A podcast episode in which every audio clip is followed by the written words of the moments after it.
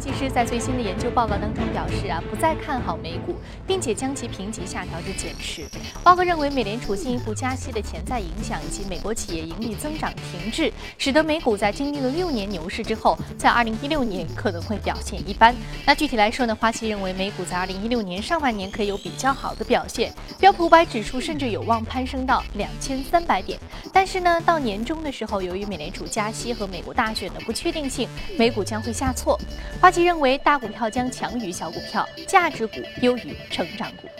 国际金融协会最新公布的数据显示，去年十二月新兴市场股市和债市共计流出三十一亿美元资金，是连续第六个月出现资金净流出。而去年全年资金流入的情况呢，可能是二零零八年全球金融危机以来的最差。国际金融协会表示，美联储利率收紧周开启，以及大宗商品价格持续下跌，都削弱了投资者对于新兴市场资产的兴趣。此外呢，该机构追追踪的新兴市场增长指标也出现了放缓，这更是增加了投资者的担忧。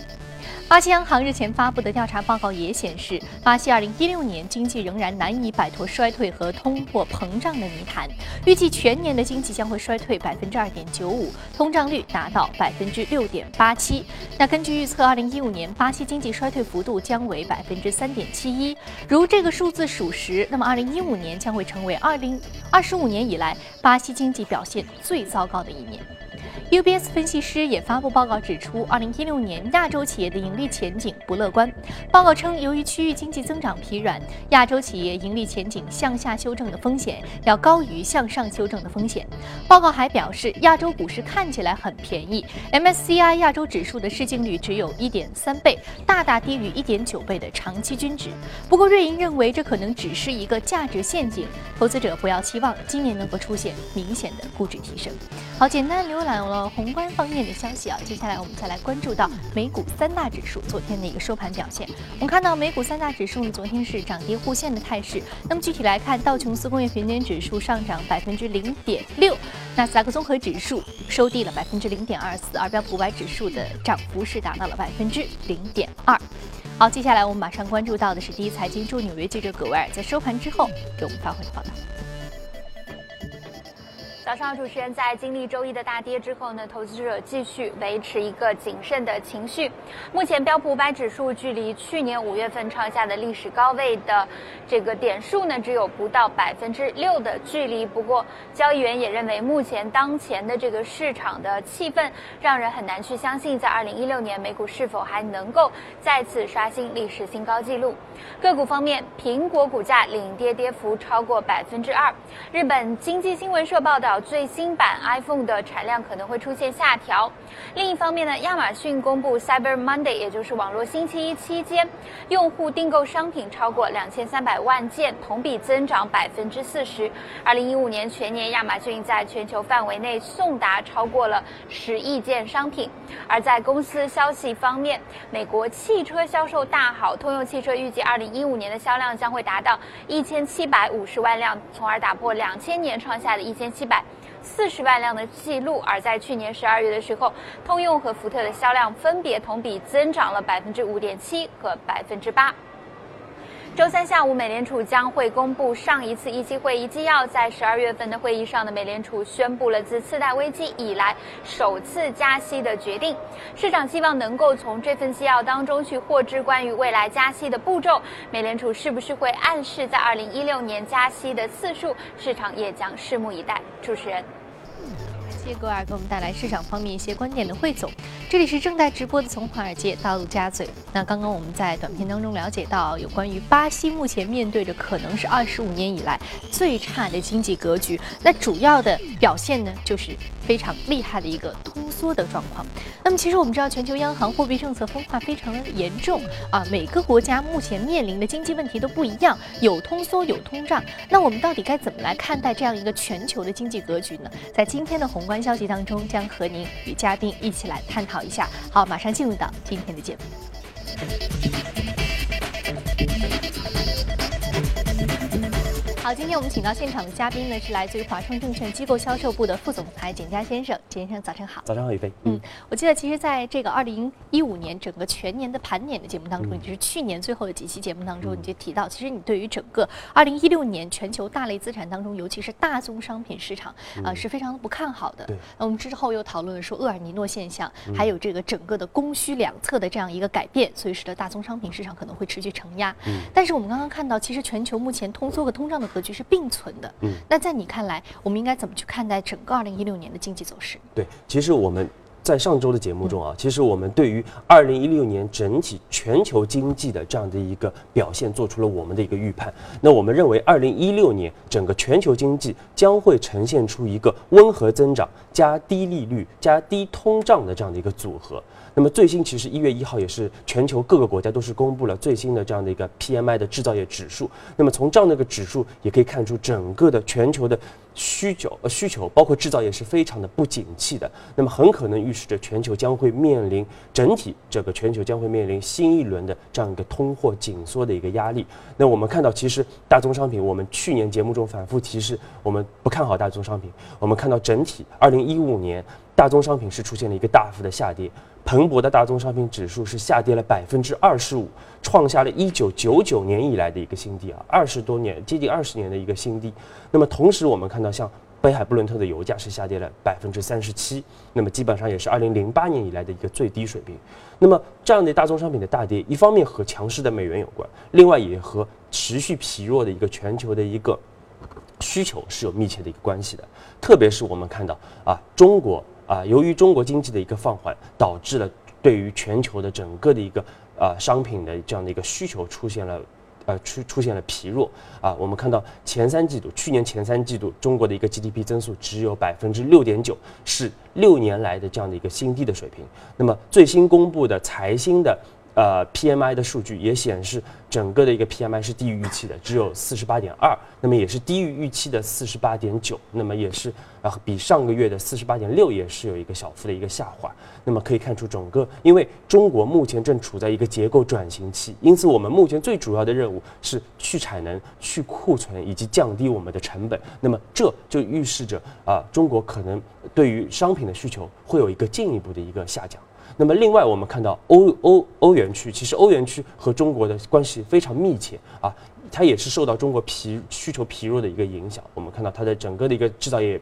也相当的一个疲软，因为中国目前是整个欧元区第二大的一个出口国，那么因此对于欧洲的整个的一个啊制造业的一个需求是非常的一个重要的。那么我们看到欧元区目前的整个的一个，虽然说它的欧元是出现了这样的一个贬值，导致它的出口出现了一定的一个上升，但是和它的一个高峰期相比，我们看到整个制造业还有百分之十的一个下滑。那么另外我们看看美国，其实美国和中国相对来说比较独立，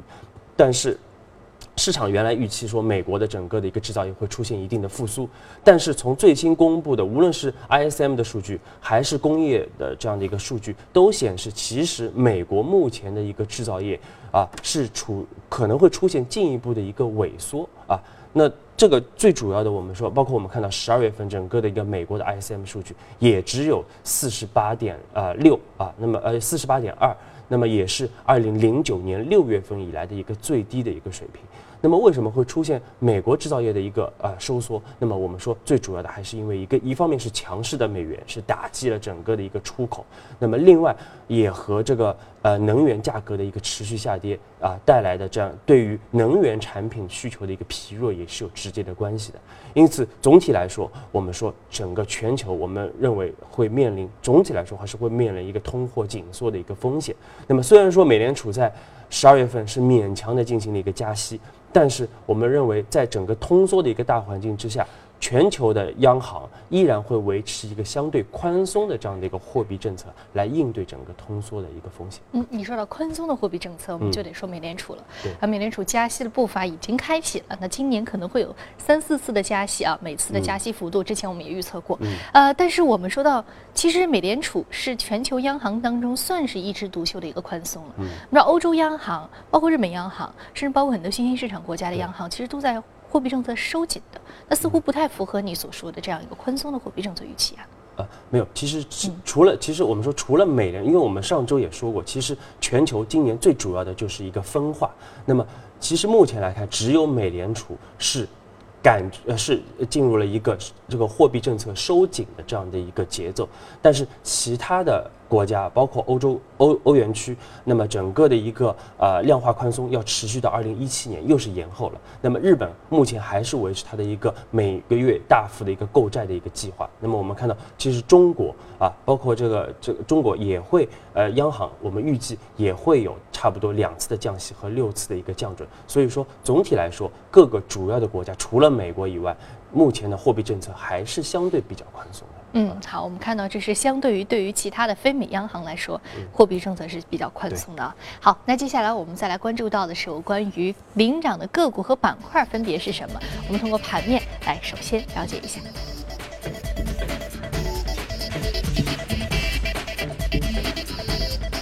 我们看到公用事业、健康护理、金融、工业品和服务业的板块是领涨的。我们再来看到的是个股方面。个股方面，来自于生物技术、航天国防、运动用品、药物制造和房地产信托的相关板块的个股是领涨的。那今天我们要说到的是一只枪支板块的个股，Smith and Wesson 是航天国防板块，但是它主要是一个枪支的制造商，上涨幅度是百分之十一点零八，目前的价格是二十五点八六美元每股。说到枪支制造商，就不得不说奥巴马。最新公布的一系列控枪的举措啊，甚至他在公布这个举措的时候还一度落泪哽咽啊。所以说，这个控枪枪支管理是在美国是已经是讨论了很久了。但是由于美国宪法或者说这个民族的整个的文化的关系的话，其实是一个很敏感的话题。对，而且枪支制造商似乎也是和政府之间的关系也是比较微妙的。对，所以说很奇怪，就是 Smith Wesson 啊这家公司也是美国非常主要的一个啊手呃枪支的这样的一个制造商。我们看到它生产一系列的一个枪手枪啊，包括手枪啊。运动步枪，包括猎枪，还有一些啊，这个呃民用的这样的一个像运动的一些枪支啊。那么它的一个销售的对象包括私人，也包括这个收藏家，也包括猎人，甚至包括这个呃安全部门的一些人员。那么。呃，因为刚才主持人也说了，其实美国啊存在着严重的一个枪支泛滥的一个问题。那么从数据也显示，美国目前人口只有三亿人，但是拥有的私人的枪支也达到了超过三亿支。那么每年死于枪支啊这个滥用的这样的一个人数有三万人，所以说是一个啊非常严重的一个问题啊。那么奥巴马其实呃因为美国有非常多的一个传统势力一直是限制这样的一个枪支法的这样的一个推出，但是奥巴马昨天还是强行的来。呃，推行了整个的一个控枪的这样的一个法案，利用他任期的最后一段时间，对，而且是绕过了国会，是进行了一个行政的一个手段来呃来来推行了这样的一个控枪的一个措施啊。那么因此我们说这个呃措施也带来了昨天这个 Smith Wesson 股价的一个上涨。那么虽然说呃理论上来说长期来说应该是呃限制。整个应该对枪支的一个销售是相对来说是不利的，但是美国的投资者或者是一些投机者认为，在这样的一个枪支法案出台之前，对于枪支包括对于子弹的整个需求会出现一个爆发式的一个增长，因此我们看到昨天 Smith Wesson 的股价还是出现了百分之十一的一个大幅上涨啊。主要是这方面的一个原因。嗯，你看这个消息其实是对于这个股价有一波的这个刺激的作用啊，呃，是一个相对而言的。我们知道，其实大家有更多的注意力会放到呃这个控枪法案的推出之后的一个后续的市场表现上来。好，非常感谢简佳先生这一时段有关于宏观和个股方面的点评。这里是正在直播的从华尔街到陆家嘴。那接下来呢，我们再来了解一下有关于公司方面的最新的资讯。那我们知道，其实呢，目前呢正在举行的消费电子展是市场关注的一一个。非常重要的核心话题。那么稍后我们和嘉宾来聊一聊。我们先来关注一组汤森路透周二发布的数据。虽然去年全球并购活动异常的活跃，但是没有能够抵消股票和债券资本市场的费用的收入的大幅下滑。二零一五年全球投行的费用收入下降百分之八，至八百六十九亿美元，创出了二零一三年以来的新低。美国司法部周一向德国大众提起民事诉讼，指控该公司在部分柴油车辆上安装尾气排放作弊装置的行为违反了美国环保法。那么，按照美国法律当中啊，每辆有问题的汽车可以罚款三点七五万美元的上限。理论上，大众面临的罚款超过九百亿美元，是监管机构最初估计的数字的五倍。那虽然此类诉讼最终的和解金额呢，通常只是理论的高罚款的一小部分，但是呢，分析师们仍然预计大众可能面临比之前估计的高得多的罚款。英特尔日前宣布收购德国无人机制造商 Ascending。科技公司，后者呢主要是开发能够自主探测和躲避障碍物的专业级的无人机。那随着无人机的迅速普及，适用的芯片市场前景被明显看好。不只是英特尔，另外一家芯片巨头高通也在积极布局无人机市场。该公司曾经表示，将于二零一六年发布专门针对无人机产品的新型芯片。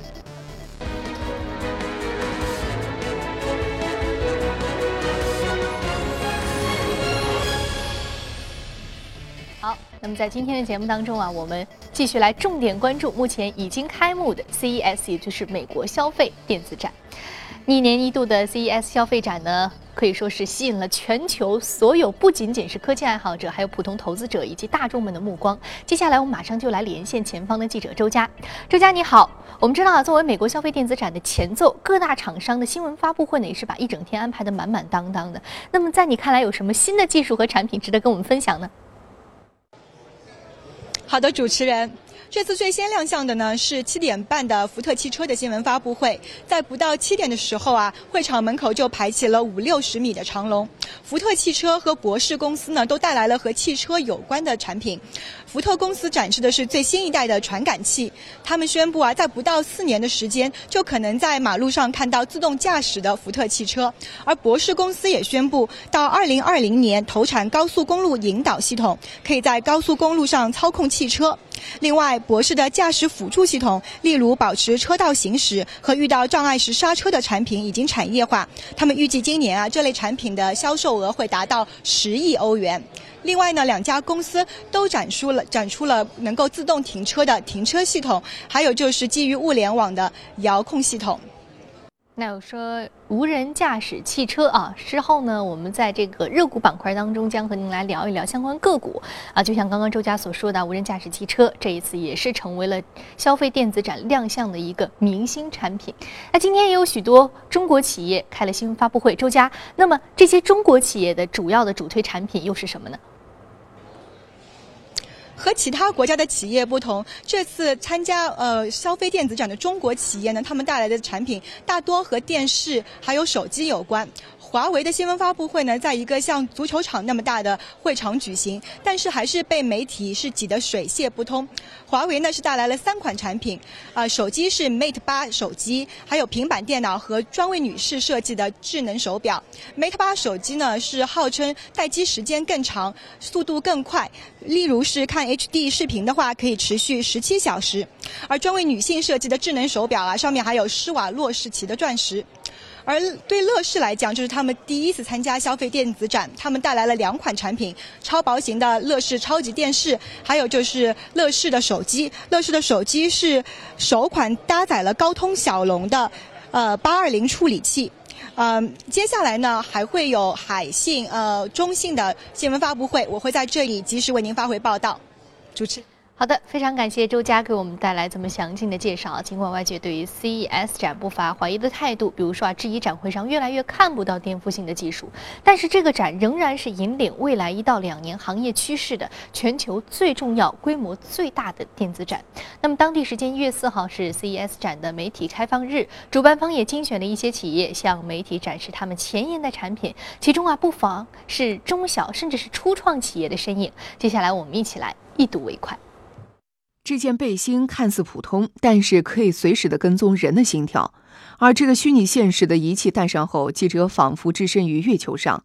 当手指到太阳时，就会显示太阳的相关数据。这是欧姆龙公司新出品的手表型血压计，从外表来看，和一般的电子表没有任何的区别。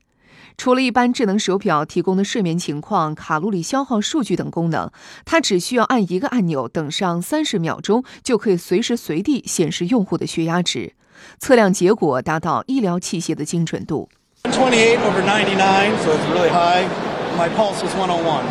心脏病等慢性病的患者还可以随时把数据通过手机传送给自己或者医生。I think you know the the biggest primary theme of this show this year is um, innovation and uh, kind of Internet of Things and connectivity. We're seeing so many different products that are now connecting and talking to each other, and that's a lot of what's driving a lot of the growth in the industry. 根据美国消费电子技术协会的数据，消费电子行业的许多领域在过去一年都出现了百分之三十以上的增长。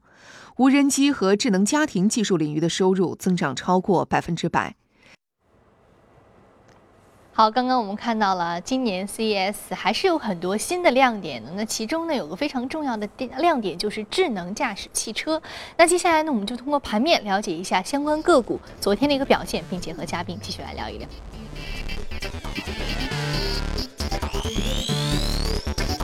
我们今天将重点说一说的是智能汽车 ADAS 的 Mobileye 下跌幅度百分之九点五四。那另外一只个股呢是 Amazon，来自于云计算板块，下跌幅度百分之零点五。我们今天来重点说一说 Mobileye 啊。我们知道 Mobileye 其实在节目当中有很多次的提到，并且你之前也是非常偏爱的一只个股。那接下来我们来从什么角度可以关注一下相关行业的一个最新的动向？对，其实我们说到摩摩拜包括说到这个智能驾驶、无人驾驶，其实也和最新的整个 CES 展是有非常大的一个关系的。那么先讲讲摩拜这家公司啊，那么这家公司其实总部位于以色列啊，大家也比较熟悉。其实它在一九九九年开始，它就研发开始研发整个智能辅助驾驶的一个系统。那么之前一直相对来说是默默无闻的，直到二零一四年它在美股上市才。被资本市场这个逐步关注到，甚至是成为资本市场的一个宠儿。我们看到，像高盛也是持续增持了它的一个股票，目前的市值达到了九十亿美元。那么我们说这个，呃，智能驾汽车 ADAS，其实也就 ADAS，其实也就是高级辅助驾驶系统的这样的一个英文的一个简称。那么，呃，也是 Mobileye 的一个最核心的一个系统。我们看到，全球目前有三百三十万辆汽车已经安装了 Mobileye 的这样的一个。iQ 的这样的一个系统，特别是我们说，包括我们耳熟能详的像特斯拉啊、宝马、沃尔沃，都是它的一个核心的一个啊这个供啊这个需求商啊。那么另外，我们说这个今年呃全球会有差不多两百三十七个车型也会安装 Mobileye 的这样的一个系统。那么这样一个系统其实最大的一个优势就是它可以快速的。对于啊其他的这样的一个行驶工具，包括行人啊，也包括交通的这样的一个指示和这个路线进行一定的识别。那么在出现这个可能潜在的碰撞之前，就会提出一个警示，甚至可以做到自动刹车的这样的一个呃一个动作。那么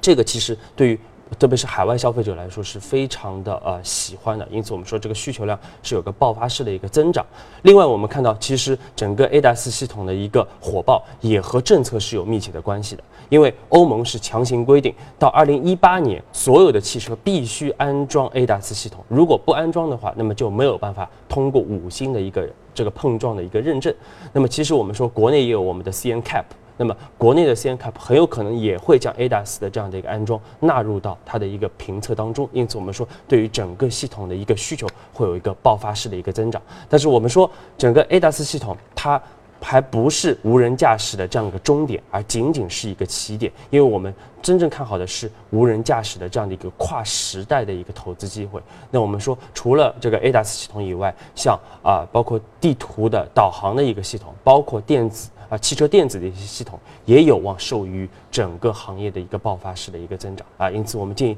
投资者还是要重点关注整个无人驾驶行业它的一个啊这个中长期的一个投资机会。其实我们看到 CES 展上有大量的企业来推出了相关的一个智能驾驶、无人驾驶的这样的一个汽车和一些系统，包括我们看到国内的互联网的巨头百度。最新也是宣布成功的进行了无人驾驶汽车的一个实验，都可以看出这个行业正在。逐步的进入一个爆发期。嗯，好，行业的爆发期呢，在二零一六年可能会迎来一个精彩的时点啊，我们也是非常的期待。嗯，那其实我们看到，在这个呃很多的汽车的这个搭载过程当中啊，它也搭载了很多新的端口、新的技术。那其中呢，我们知道非常重要的就是大数据云计算，这是我们在去年讨论的非常多的这样一个话题。那其实，在和这些智能汽车，甚至说是一些很重要的智能终端的无缝衔接当中，不知道现在这一方面的技术是什么样？因为我们看到。另外，这个我是来自于 Amazon，Amazon 就是云计算的一个非常重要的一个先驱的啊龙头。嗯嗯，对，因为今天时间时间关系啊，我们可能不不具体展开了，因为简单的说一说这个。因为 Amazon 其实也非常呃非常特特别，因为去年其实 Amazon 是大幅上涨了百分之一百一十四啊，而且它的市值已经超过了三千一百一十亿美元，所以说是个非常惊人的一个涨幅。那么它的上涨其实不是我们耳熟呃熟比较熟悉的那呃电商的这样的一个业务，而主要是它的一个云计算业务的一个爆发式的一个增长，特别是它的 AWS 这样的一个云计算平台的一个爆发式的增长啊。那我们说啊，无论是在这个智能汽车的一个应用，还是在其他的像企业级的，包括我们之前也说过这个移动办公的这样的一些应用方面，云计算都是整个目前 IT 产业的一个绝对的一个大的一个趋势，而且目前正处在一个高速的一个发展期。所以说，我们啊下周节目我们会重点对于云计算板块来进行一个梳理。好，非常期待下一周田家先生继续在这个云计算板块给我们带来最新的一个观点。好，这里是正在直播的从华尔街到陆家嘴，稍后八点的节目财经早班车继续来关注国内方面，不要走开，马上回来。